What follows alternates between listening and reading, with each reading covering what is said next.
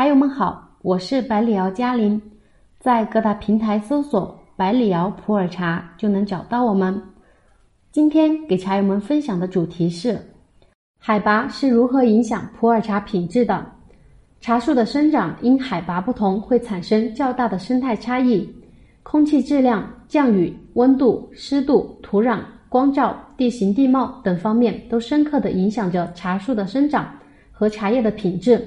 高山云雾之所以出好茶，是生长在这些环境中的茶树受高山特有的自然气候条件、生态环境等因素的综合影响，形成独特的内含物质，使得茶树鲜叶品质优良。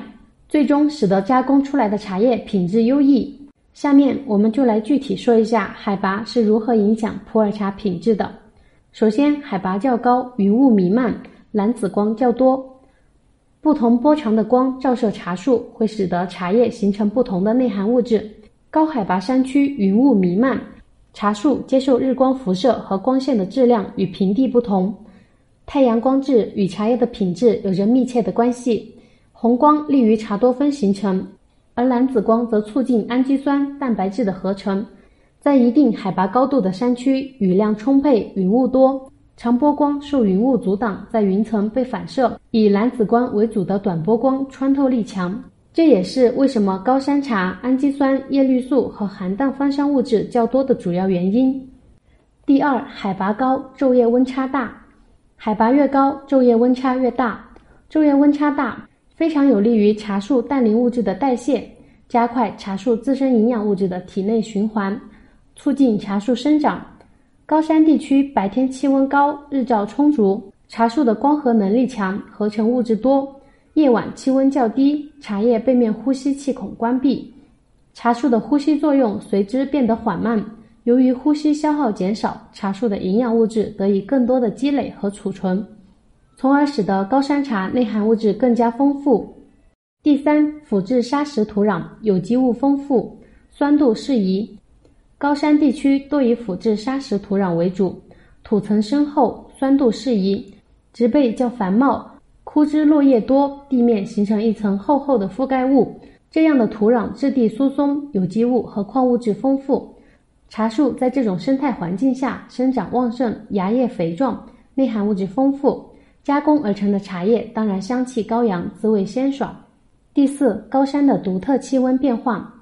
高山的气温对改善茶叶的内质有利。高山茶园温度低，导致茶树生长缓慢，光合作用形成的糖类化合物缩合困难，茶叶中纤维素不易形成，茶叶鲜叶原料在长时间内保持鲜嫩而不易老化，这有利于维持新烧组织中高浓度的可溶性含氮化合物。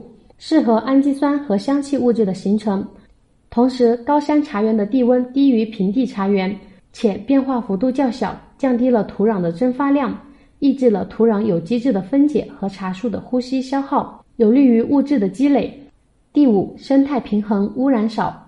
高山茶园由于保持了较好的生态平衡，茶树凭借自身的抵御能力，少有病虫害的干扰，很多茶园从不喷施农药。茶叶中农药残留量极低，山区茶园土壤肥沃，很少施用化肥，保持了茶园土壤良好的理化性状。